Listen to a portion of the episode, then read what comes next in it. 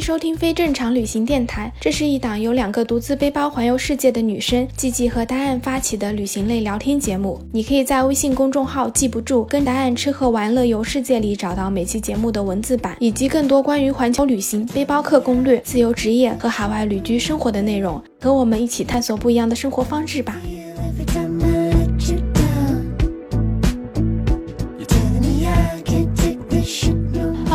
好，我是季季，欢迎收听非正常旅行电台。这是一档横跨南北半球的旅行播客，带你用声音环游世界。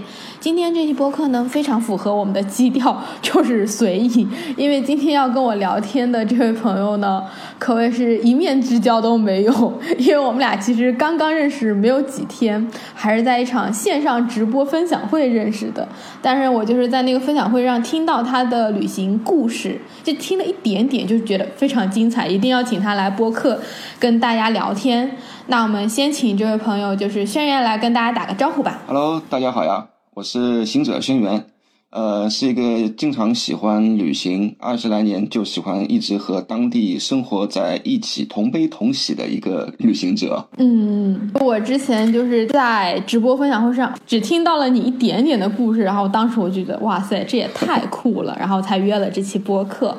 然后你刚刚已经讲了嘛，就你已经旅行了二十多年了，对吧？对，你应该是我这档播客里面来做客过旅行最久的一个人了。是吧？真的，其实还挺想要问你的，你都去过哪些地方旅行？我去的地方应该是比较多吧，因为我在这二十来年的话，前面十年大多数去的都是国外，后面十年还是、嗯呃回到国内去一些更加美好的一些地方都都会去。嗯，那你比如说你在国外，你有去哪些地方？因为我之前听你讲，你去过很多中东的地方。是的，因为很多人吧，就是在呃一开始出去国外旅行的话，好多人都会就是选择什么日本啊、韩国，这些都是离比较近的地方。然后我那个时候就是一开始选择就是比较远的，就是中东，第一站去的就是以色列。呃，所以说和很多人的选择都不太一样。你是哪一年去的以色列？呃，我去的时候是零二年，哇，真正的二十年前。是的，是的。对，而且那个时候关于就是中东的那边的信息都是很少的，你怎么就想到说，哎，你第一站就要去以色列呢？其实真要讲的话，还要从我小的时候说了，因为我是出生在上海的啊。然后呢，我父母很忙，所以我一直都比较独立吧，也比较早熟。因为好多人都说那个男孩子早熟比女孩子晚嘛，对吧？嗯、但我可能就是比较早熟了，因为我在初中的时候就已经是寄宿在学校里面了。我就会和一些比我年纪大的人玩，一个偶然的机会吧，我就接触了那个上海最早的一批的老克拉。哎，你可以先给听众朋友解释一下什么是老克拉，因为我们这个可能有很多他不是南方人。呃，老克拉呢，它其实是属于在上海以前最早的时候受到西方文化冲击的那一批人，而且，呃，他们又是属于最早一批是去过国外的，所以他们也是就相对来说会，呃，容易接受西方文化的影响。所以就是说，后来不是上海有一种文化叫做海派文化嘛？其实主要的就是来源于这一方面，再加上怎么讲呢？就是以前在民国时期旧社会吧，很多几克拉以上的钻石啊，它是很很稀有的。然后有一些店里的老板、老师傅，上海话说：“哟，可这么子没老克拉了。”他就是说 是比较稀有的嘛。后来就是逐渐逐渐的把这样一批人就成为叫做老克拉了，是这样的一个意思。嗯嗯嗯，所以就是你其实是比较早就接触到这种对于海外的这些知识，对于这些可能国外啊这些，嗯，嗯对吧？的，是的，是的，所以就那个时候才了解到以色列这个地方，是吧？对对对，而且就是说，呃，从历史上来讲的话，上海曾经就是拯救过好几万的犹太人，当时不是犹太人一直在在被全世界追杀嘛？就是上海就接收了几万的犹太人，那么也就是在那个时候，我才了解到，就是犹太人，然后在上海他们的一些事情。嗯，明白。所以你那个时候想说你要去旅行，第一站就是去中东，是吧？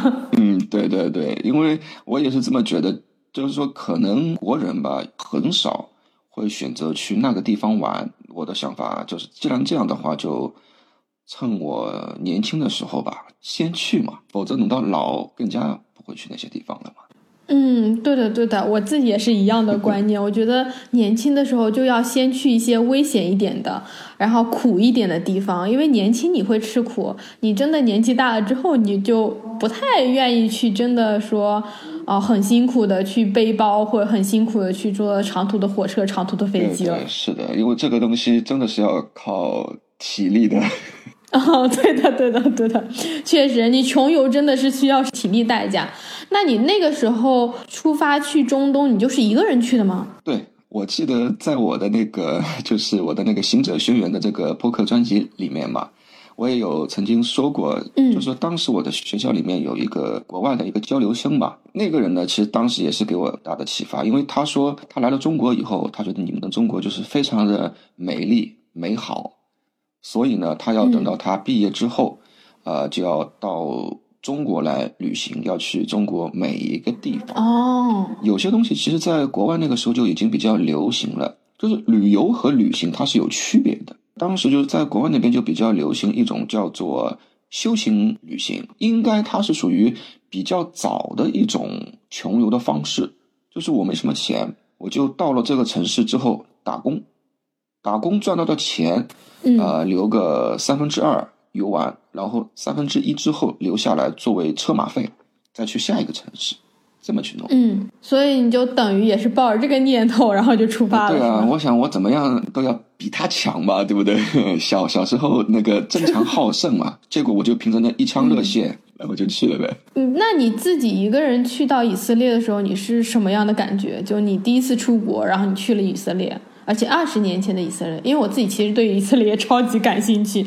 啊、虽然以色列其实是一个很发达的国家，但其实还是周边还是蛮乱的。嗯嗯，是你当时去是什么样？我当时因为去的话，好多时候也挺有意思的，就是很多东西都是一个偶然、两个偶然，然后把它变成了一个事实。我当时就是说，因为嗯呃，认识了上海的这批老克拉，了解了犹太人，也知道了以色列这个国家，知道了如何去那个国家。因为在二十来年前要去这个国家，其实并不容易的。第一，它是必须要有已经是入了籍的人，在当地有工作、有稳定收入的人，能够在那边担保你去，你才能够去。当时不要说其他的地方，就是连上海这个地方都很少有人会接触那个地方。我也是一个偶然的机会，哎，又认识了这样的一一个人，介绍那边的人来做担保。所以你去到以色列是旅行呢，还是说你在那边其实是有可以找得到工作的？我因为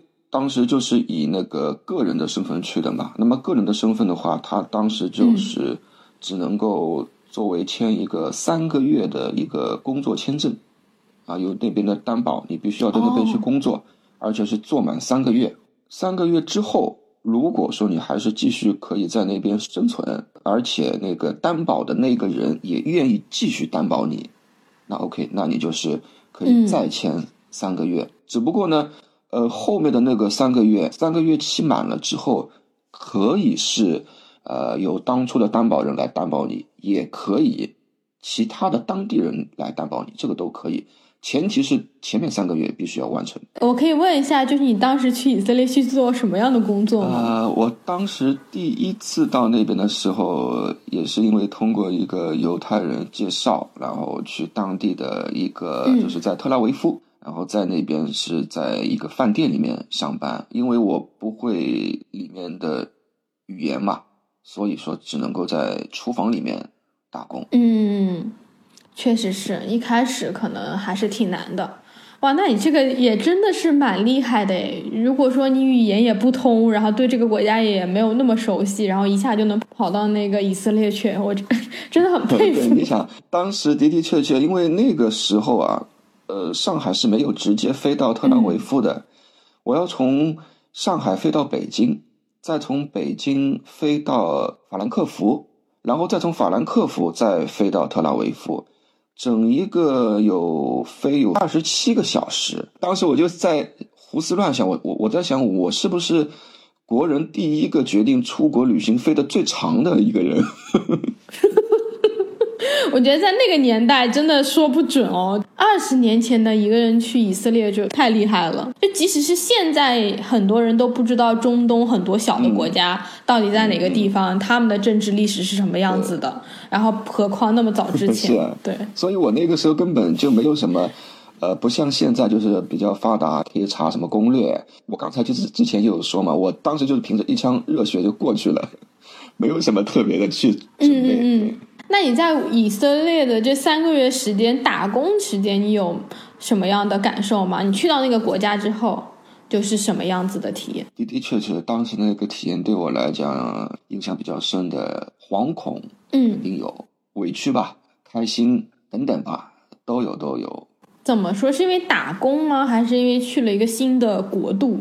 都有关系吧。你想，如果说是我在那边的话，第一，你看到的人所做的事情，那边的文化和你以前的是完全相反的。嗯而且呢，在那边呢，那个时候呢，就是我当时是在一个国人的一个饭店里面，他们也没有怎么样关照我，我还受了些委屈，相对来说还是比较惨的。还好后来这家饭店的厨师长后来收了我做徒弟，才会好一些。但是最终也是后来因为一些原因，我就离开了这个饭店，去了那个犹太人住的地方。哦，就是因为这样的之后，我和那些犹太人生活在了一起，才是真正嗯改变了我之后继续旅行的方向和我继续坚持下来的旅行。就是你刚刚讲到说，你跟犹太人在一起生活，才改变了你这个旅行的方向，是有发生什么样的故事吗？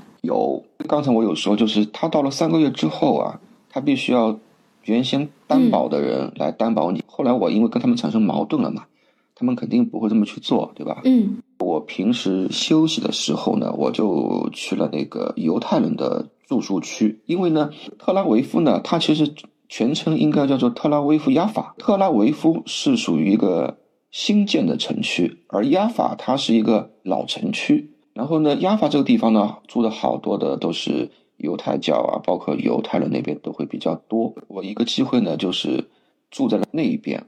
犹太人的教育和这边有好大的一个区别，就是你看，像现在好好多人都会讨论一些教育问题，对吧？但是我二十来年前我住在那边的时候，我就觉得啊，他们这种教育方式方法，我觉得真的是挺棒的。小孩子他刚刚出生的时候，他们会把书上面会滴一滴蜂蜜，然后呢让小孩子去舔，小孩子一舔之后，哎，他就会喜欢这个书。为什么要这么做呢？他其实就是让孩子一出生就让他感觉到书的力量，你就应该从小喜欢这个东西，你应该掌握这个知识。这个很棒。我其实有看过一些犹太书，我知道他们是非常注重教育的一个民族。是的，对，但是你说的这个小故事，还真的我从来没听过。我当时我也不知道，后来因为正好在那边的国内叫隔壁邻居嘛，啊，就看到他一个小孩刚刚出生就做了这样的一个仪式。我当时我还在想嘞，哎，如果是这样的话，是不是小孩子以后看到说就会舔呢，而不是去看呢？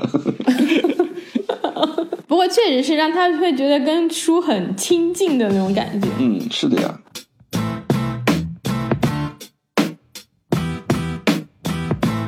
因为你当时想要出国，你只是想要去看一看嘛，你有没有什么具体的目的？当时呢，实际上我的想法还是比较简单的，就是想先去以色列，再回中国，然后再去选择我再去什么地方。结果就是说，在住了那边一段时间之后，然后又碰上了那个零三年的伊拉克战争。你要是一旦回到国内再去返到那个地方的话呢，就会很麻烦，很麻烦。当时就是还是年轻气盛的一个想法吧。就想，如果是这样的话，那我就继续待在那边，否则万一以后没什么机会再过去呢？就因为产生了这样的一个念头，还有一个是看到了好多的一些战斗吧所造成的结果和后果，呃，也就是让我觉得好像有些东西应该去做一做，才不忘我这个真正的旅行的一个意义。嗯，你说的战斗是指伊拉克战争，还是说巴以冲突？当时离我最近的话就是那个伊拉克战争了，因为我是零二年去的嘛。其实，在发生这个战争的时候呢，我已经在以色列已经待了有应该有待了一年了。当时就是整个以色列的每户人家，包括小孩儿，他们都会定制一个专门的防毒面具，就是怕万一对方会发一个导弹过来，或者说生物化学的攻击。等于他们生活在那里，战争就是随时随地存在的。应该是这么讲，以色列当时已经很表明他的一个态度了，他是绝对不参与伊拉克战争。但是呢，由于他又离他比较近，所以后来那个爆发之后啊，以色列就一直是处于那种高度备战的一个状态嘛。那你当时还是在以色列工作，你没有想过说战争离你这么近，你要不要回国？我倒真的没有，因为虽然说当时在那边比较严重。但实际上也还好，因为以色列本来就是全民皆兵嘛。我在那边那么久了，天天在马路上，十个人里面有六个人是军人，身上背着什么 M 幺六突击步枪，有一些军官还拎着 AK 四十七，就是一直你看到这个东西都已经习以为常了，你知道吗？老外嘛，相对来说也比较好友。时间长了，我都能够跟他们勾肩搭背了。后来去了其他的一些地方，包括耶路撒冷啊那些，还亲自把枪给到我手里。他说：“哎，就是意思就是说，你要是想要玩的话，我们那边有个靶，你去玩吧。”就这样子的。那你当时一共在以色列待了多久啊？伊拉克战争之后，你还是在以色列吗？其实不是，举个例子来讲啊，我不是说这一年里面全部待在以色列的，我可能就是我刚刚开始的时候，就是相对来说人生地不熟嘛。应该是在半年多吧，在那个，比方说特拉维夫、海法、耶路撒冷、拿策勒。等到我知道一些路线和认识一些人了，我是先到了那个巴格达，巴格达后来爆发的比较厉害，然后我后来又重新又回到了以色列。哇塞，那你这个也是亲历战争。可是，在这一段过程中，你有没有经历过什么特别惊心动魄的事情？有有有，刚才我说我在巴格达的时候嘛，当时是有这样的一个事情，就是说我到了巴格达之后呢，我和另外两个朋友同租一个房间嘛。大概我们在后面的几天之后，然后就开始爆发战争了。但是呢，我们当时没有想的特别多。一直是觉得好像战争离我们很远，你有听到这样一个消息，可是你并没有亲眼看到和亲身经历，你就不太会去，就好像觉得它真的是很危险这样的一个想法吧。后来反正就是有一天晚上，呃，我们就是回到住宿的地方嘛，走楼梯上去的，因为当时吧，在那边的楼层都不高，都是走楼梯的，也没什么电梯。呃，像我们楼梯不是有走上去，然后转弯，走上去又。转弯嘛，每一个转弯的地方都会有一个窗户嘛。当时走上去的时候呢，我是走那个窗户这一边的。后来我是因为我的那个鞋带啊松掉了，我就顺势的坐在了那个楼梯的那个阶梯上嘛。我就等于是坐在了那个原先走楼梯的这一边了。原先走在楼梯边的那个人，他就变成走在那个窗户里边的这个道上了。然后我们就那么走。随后就听到砰，然后就听到噼里啪啦的声音。当时一听到这个声音，就是自然而然的那个双手抱着头就蹲下来嘛。但是我旁边的那个人仍是直挺挺的，就直接倒下来了。那个时时候，其实我我已经有点傻了，你知道吗？因为按照正常，他应该跟我是一样的嘛，他怎么会是这个样子的？等到我就是恢复正常的时候，我才看到，就是说旁边的那个。玻璃的那个碎片是由于另外一个地方的炸弹的余力把那个玻璃碎片给震碎了，然后震碎了之后呢，那个玻璃碎片直接飞到了我这个同伴的颈部里面去了，太可怕了！就等于那个人原来很有可能就是你，对吧？对，意思就是这个意思。就是跟死神擦身而过，真的是。那个阶段时候，我一直抱着愧疚之心，你知道吗？就是一直照顾他，然后也是因为他这样的一个伤势，还好最终人没事。后来我就把他就是送回以色列治疗，因为以色列可以讲是整个中东很发达的一个国家，可能就是很多人没有去过，都会以为中东好像比较落后，不是的。以色列，你看，在二十来年前，它的一些东西比较先进，它的物价其实甚至于比某些欧洲还要贵。那我还好奇，就是你当时是拿了签证去以色列嘛？可是你从以色列，比如说去这个伊拉克这些地方，你还需要签证吗？对对，因为我当时认识了一些就是曾经在上海避难的犹太人，呃，因为这个呢也是当时我在上海的一些老克拉跟我讲的，他说你可以尽量去认识那一些人，哦可能到时候会对你有帮助，因为那些曾经在上海避难的犹太人，他们是非常感谢中国人，并且更感谢上海人。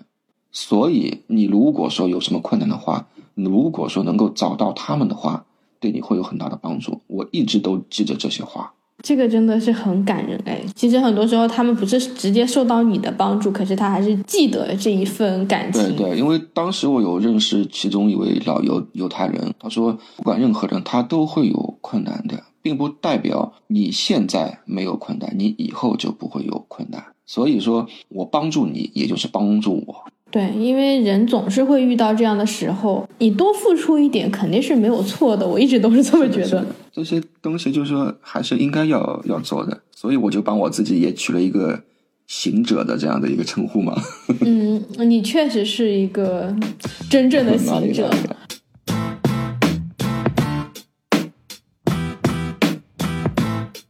那你那个时候回到以色列之后呢？你是去做了什么？回到以色列之后呢，我大概陪我那个受伤的同伴十来天吧。后来就是他那个危险期过了嘛，他的那个家里人后来也来了，我就又去了那个中东的一些其他地方呗，像那个约旦、黎巴嫩，随后沙特啊、阿联酋啊、也门啊，总的加在一起有两年多的时间。那你在这个中东旅行的期间，你有工作吗？还是说你其实就是边打工 然后挣够钱？就像你前面讲的，OK，三分之二拿来存下来旅行开支，三分之一做交通开支，这样。呃，我都有去打工，否则那么多地方还真的是没有钱。因为后来我回来之后，我有算了一下，就是说实际上我应该是在旅行的路途当中，可能在中东是属于最苦的。然后我几乎是每去一个地方都有打工，我算了一下，我应该也有嗯做了大概有十来份不同的工种。你都做过什么 在中东？啊，多了，先是做厨工，后来有做过厨师，做过搬运工，就是那种超市的搬运工，也做过像类似于我们现在这边的那个快递和物流。还有呢，就是说每天早上，像国外有那些专门那个送报纸、牛奶，呃，甚至于做一些那个临时工，好多好多。哇，你你真的是做过很多哎。嗯嗯。这两年的旅行过程中，你有什么就是让你觉得特别难忘的经历吗？你真的是去了很多我非常想去的国家，我就是极度好奇，我超想去中东。女孩子去那边还是比较危险的，不过这两年好很多。呃，你要说难忘的一些经历吧，太多太多了，几乎我去每一个地方都有比较难忘的经历。因为你去的这几个国家，就已经是可能大部分人一辈子都去不到的这些地方了。有这个可能性。你看，像我后来我还去过，嗯，这个地方应该算是很乱的一个地方，这个地方就叫做加沙。我加沙，就我真的只在电视节目上看到过，就新闻里面看到过。加沙这个地方呢，其实挺有意思的。它其实是靠近地中海和那个埃及的边境。我为什么会有这么样一个印象呢？因为我是去了加沙之后，然后才去了埃及的。等于说我那一块去完之后，加沙是最后一站。嗯，它其实这个地方很小，也就只有三百六十几个平方公里吧。而它生活的地方，它其实是一个沙丘带，不是那边有好多沙漠吗？它一个比较平缓的一个沙丘带上的一个豁口，就像一个缺口一样，和一个海岸连接在一起，就那么一个地方。虽然说是三百多个平方公里，但是能待人的地方，就是那个时候我估计也就只有五分之一。而在那个地方生活了有将近一百多万人，哦，是因为它在巴勒斯坦和以色列的中间地带嘛，所以有这么多人生活。嗯，对，因为它后来呢，就是四面啊都被封锁了，你当时看到的袈裟是什么样子的？就是他们那边等于说是几天就有一场小战斗。正常的老百姓，他好多人都是住在帐篷里面的，你知道吗？已经没有什么房子了。嗯，就是类似于难民营的那种。对对对对，然后唯一有些那个房子的地方，也都是刮风会漏风，下雨会漏雨，而且一看到你就知道，绝对绝对是营养不良的。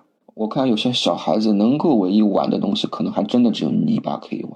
当时我看到那种东西，心情有一种非常应该叫沉闷吧。后来就是等到我离开之后的话，我竟然就是有一种叫做什么恍若隔世的感觉，你知道吗？我能明白你说的那种感受，虽然我肯定是没有办法完全感同身受的。他们生活的那些场景环境，跟我们现在生活其实就是完完全全两个不同的世界。即使我们在新闻上看到这战争、这些难民，跟你身处在那个环境里，肯定的那种那种感觉是不一样的。对的，是的，所以我一直非常认同这样一句话，就是世界不和平，和平呢是因为我们的国家现在是和平。我我其实也很认同这一句话，也不是认同，这就是这个世界的现实啊。即使我们现在国家很和平，全世界可能大部分的地区都是比较和平的，但是小的冲突是从来没有停止过的。嗯，总是有一些国家，它不停的在爆发小的战争冲突这样子。嗯，我们其实是应该要去看到这些地方，因为就像你刚刚讲的这些故事，然后你看到、你听到过，你才真的能够感激你现在所拥有的这些生活，现在所拥有的这个和平的国家。对，没错。所以我们有时候还真的应该去了解一下那些地方。虽然我们有时候会讲很多事情不要去做比较，但是我觉得这方面应该是比较一下的，因为这么一个比较，你会觉得你自己其实真的是属于挺幸福的。所以你现在有这样的一个幸福的一个环境，那你就更加应该珍惜，这一点是非常非常重要的。嗯，对的。就刚刚聊到袈裟嘛，那你就是从袈裟之后就离开了中东这一块地区吗？然后去了埃及。对，但实际上吧，埃及它其实也算是中东，只不过呢，就是他们有一部分，比方说这一边是属于啊这些国家的，那一部分是属于那些国家的。嗯我那个时候我就有想过是什么呢？就是说我呢最先去的国外，我就要先去以前我们所说的四大文明古国：埃及、印度，还有就是那个叫做古巴比伦啊。古巴比伦它其实就是呃靠近现在伊拉克那个巴格达那个地方。所以其实你还是把四大文明古国都去了，是吧对？是的。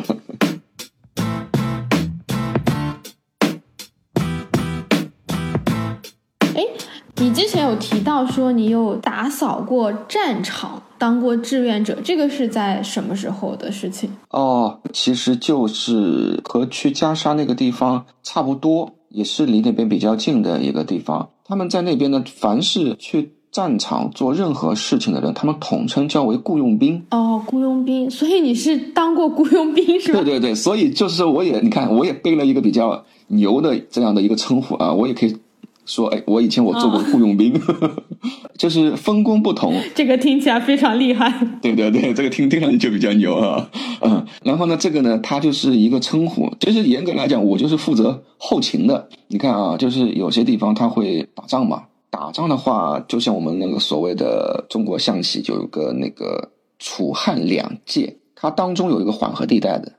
打仗呢，打完仗之后呢，他有时候会有人受伤，有时候会有人死亡，但是呢，他们不允许这一方的人去那一方把他们的就是受伤或者说死亡的那些人带走，因为他们怕什么呢？怕万一你们过去之后做小动作，万一你们在我们这个地方埋了一颗地雷呢？因为的的确确有发生过这种事情，所以呢，就是索性就邀请一批国外的雇佣兵作为一个清理战场。怎么个清理法呢？就是把一些碎尸和被打掉的肢体都捡回来。如果说能够拼凑一个完整的尸体的话，那当然是最好。如果不行的话呢，就要看他的身上的名牌，就是挂在脖子上面的那个能够注明他身份的东西，把它给拿回到自己的国家。其实当时我们做这些事情呢，也是属于那种人道主义嘛。当时去当这个雇佣兵是怎么样的一个机会，就跑去做这个跟战争相关的雇佣兵了呢？因为经常在那边呢，你一定会认识一些军人，有一些军人呢，他是已经退役了。一旦退役的话呢，有一些人呢就会做，就是像维和部队。当时呢就会认识这样的一批人，有时候比较难去的地方，也会通过他们的关系，最后去这些地方。这个时候就正好有人推荐吧，推荐我，就是你要是愿意的话，那么你可以做这样的一些事情。然后因因为那边好多都是属于宗教国家嘛，他们也会有一些这样的理念，从根本上来讲都是从善。嗯，我也觉得我的的确确也应该这么做啊。后来我就答应这件事情了，也没有多久，大概也就只有一个月吧。我也还有个月左右的签证时间，等于说在那边只允许待这段时间，然后我就要去下一个地方了。可是，因为你刚刚描述那个场景，其实对于很多的人来说，就普通来说，真的去经历战争这种这么残酷然后血腥的场面，你去了之后不会有这种心理上的障碍吗？或者是嗯，其实真的有这个，我也不瞒你说，就是在这段时间呢，后来找了那个心理医生。当然，这个找的心理医生也不是说我单独我一个人找，是挺挺多人的，因为他们有专门的那个战地的医生。其实当时在那边的不不单单像我们这样的人，你包括战地记者，其实有好多人都做了一些无私的奉献。对，因为一直就是有战后心理这个创伤，其实是一个很大的问题。包括我知道，就是很多士兵他们从那个战争回来之后，其实都要做这样的心理疏导。对，他们要比我们厉害多了。我们毕竟呃是属于善后者，他们是直接的参与者，这个区别很大。嗯，对，你会觉得这一段经历对你来说影响会很深吗？因为如果是我经历过这种场景，其实真的会改变很多东西吧。在这个之前，我也碰到过另外一件事情，就是我们在去耶路撒冷的那个国道那边的时候，靠近郊外，就是当时在那边是这样子。举个例子来讲啊，一号车、二号车、三号车是全部车上的人坐满了，然后才会去目的地。它不像国内，就是某一辆车满了就直接开开走了，它不是的，它是一起走的。然后呢，快要走了大概二分之一的路程了吧，然后当时就是直接也一样的，砰，就是在我们的那个一号车直接被炸，我是坐在三号车，就是说它那个炸弹呢是埋在了那个司机的发动机的里面，等于说当车子发动了、均速了，然后一点点加热。到了某一个程度之后，它就会爆。一号车的人全部死亡。天哪，这就属于这种恐怖袭击的这对，这其实就是恐怖袭击。然后二号车呢，就是前面的呃死了一部分人，后面受伤。其实我们车和车之间的距离其实相隔是挺近的。然后呢，我是坐在三号车，三号车呢的的确确没有一个人死亡，也就只有前面几排人。当然我自己也有。就是被那个震碎的余波，让我们瞬间就是失聪。然后呢，也有一些那个玻璃一不小小心划伤了，而且包括其实我当时我脸上都有那么一小块碎肉，我觉得当时应该是因为软绵绵的有血，你知道吧？因为这个是等到我清醒了之后，我一摸，我本来以为是我自己，后来就是把它撸掉之后呢，哎，好像没有。最多就是在我的那个额头上面被那个玻璃划了一下，至今头上这道小疤还留着。那你们三车的人是属于普通人吗？对我们这三辆车其实就是旅游巴士，后来就是说部队、医疗队等等，反正全部都过来了嘛。后来听当地翻译的时候还问我们，就是说如果说你们要回去的话，我们会一路送你们回去；如果你们要再去的话，我们就无法陪你们过去，就是让我们自己选择。你当时是怎么选的？我当时反正很奇怪啊，这是一个宗教国家嘛。发生了这件事情之后，当大家觉得自己好好像没有事的时候，有些人是犹太教的，有些人是基督教的，有些人是伊斯兰教的，有些人是天主教的，我呢是属于佛教的，啊，就是你可以看到有好多人信仰的那个动作啊，有那个画三角的，有那个双手往前的，有一个铺头顶的，像我们就是双手合十的嘛。但是几乎所有人都是要往前走，包括我自己。我也不知道那个时候会是怎么样，我也说不清，反正。但里面有两个人，就是在当地应该是有点声望的吧。他们的意思就是说，既然在这样的一个情况之下，我们都活着，那么就说明是上面保佑了他们，应该就是让我们继续完成我们未做的事情。对，就是更应该去耶路撒冷。本来耶路撒冷就是一个神圣的地方。对对，当时就是一开始是恐惧、害怕，后来就有一种就是好像对往前冲吧。就已经是那种无所畏惧的感觉了。嗯，我可以问一下，就你那个时候是几岁吗？我那个时候也也就二十来岁啊。嗯，我是那个学校毕业之后一年之前读书的时候就一直在勤工俭学嘛。毕业之后大概又花了一年不到的时间，又去赚钱，就是赚了一些那个旅途费嘛。因为我家里的教育是这样子的，除了正常的开销，所有想要做的事情的话，那你自己努力去做。所以有时候我想想，小时候我家里对我的教育其实就跟犹太人好像有点类似。嗯，其实是很西方式的教育，所以就是经过战争之后，你们还是跑到了耶路撒冷去，对对吧？而且也因为这样子，我觉得还真的不枉此行。你其实刚刚我们已经讲了很多这个亲历死亡，就是真的很惊心动魄的经历。你有在中东的时候有没有比较休闲一点的，或者说你真的是一个以旅行的那种状态，可能更轻松一点的，有这样的行程吗？好多好多了。其实，呃，我无非也就是碰上这些呃的时候会比较那个，大部分的时候或者说五分之四的时间都是比较就是休闲的。嗯除了就是可能在打工的时候会碰到一些事情，那边也有那个双休日嘛。那么我就是平时正常上班，然后等到双休日的时候，我就乘双休日去这个城市去旅行，去看比较好的风景啊，或者说一些人文的地方啊等等都有去过。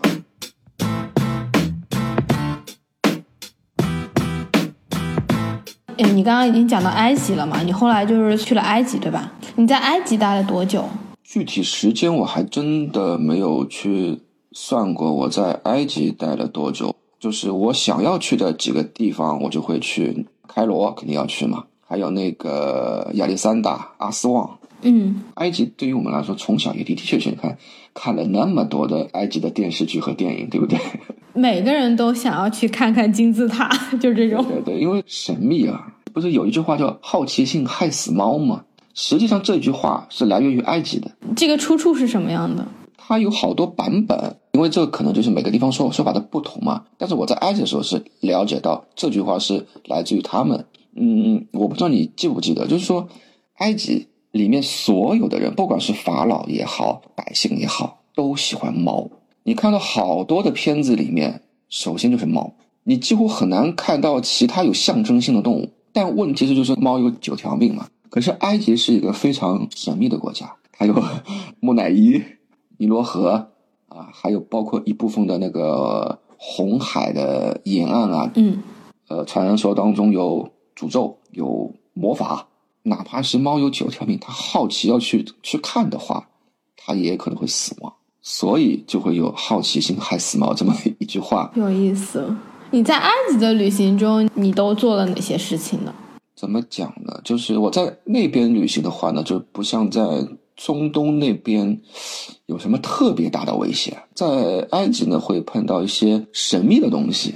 他们一个普通老百姓都有很神秘的东西告诉你听听。嗯比如说，当时住在一个老百姓家，然后呢，到了晚上，他跟我说是，你晚上十二点以后你不要出门。当时呢，因为我可能之前在中东那边待久了，我第一个反应是，嗯，难道外面要有打仗什么危险吗？然后他后来跟我说的不是这个意思，他的意思就是说，呃，他们那边呢，到了晚上会有一种奇怪的东西，如果你不是在这里的，也就是说你身上啊没有他们当地的气味，他就会把你带走。然后呢，你可能可以回来，你也可能回不回来。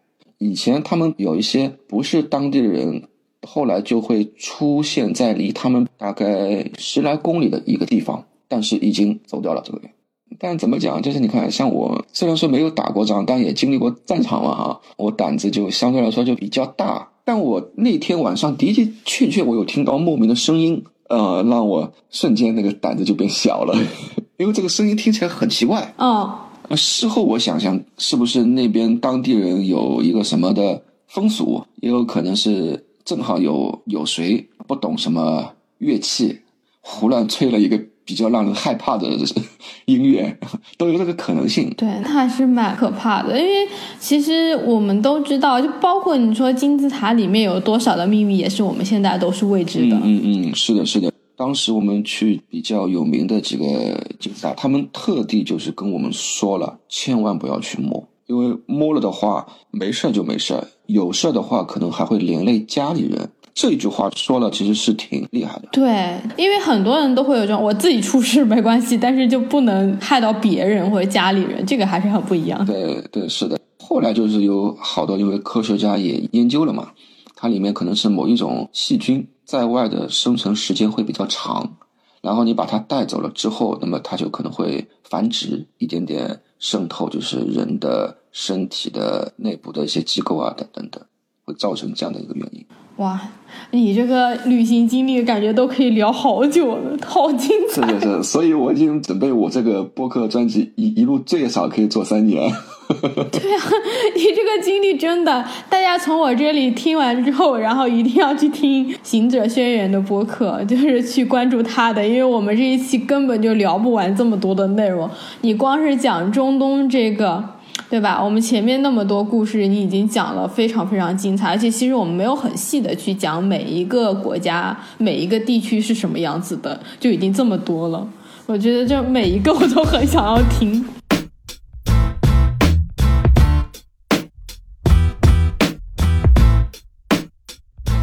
播客呢，我们还是会继续跟轩辕聊天，分享他中东之后的旅行，他到底去了哪里，又做了哪些不可思议的事情。那这就是我们这期的播客了，咱们下周六的时候继续闲聊全世界，拜拜。You're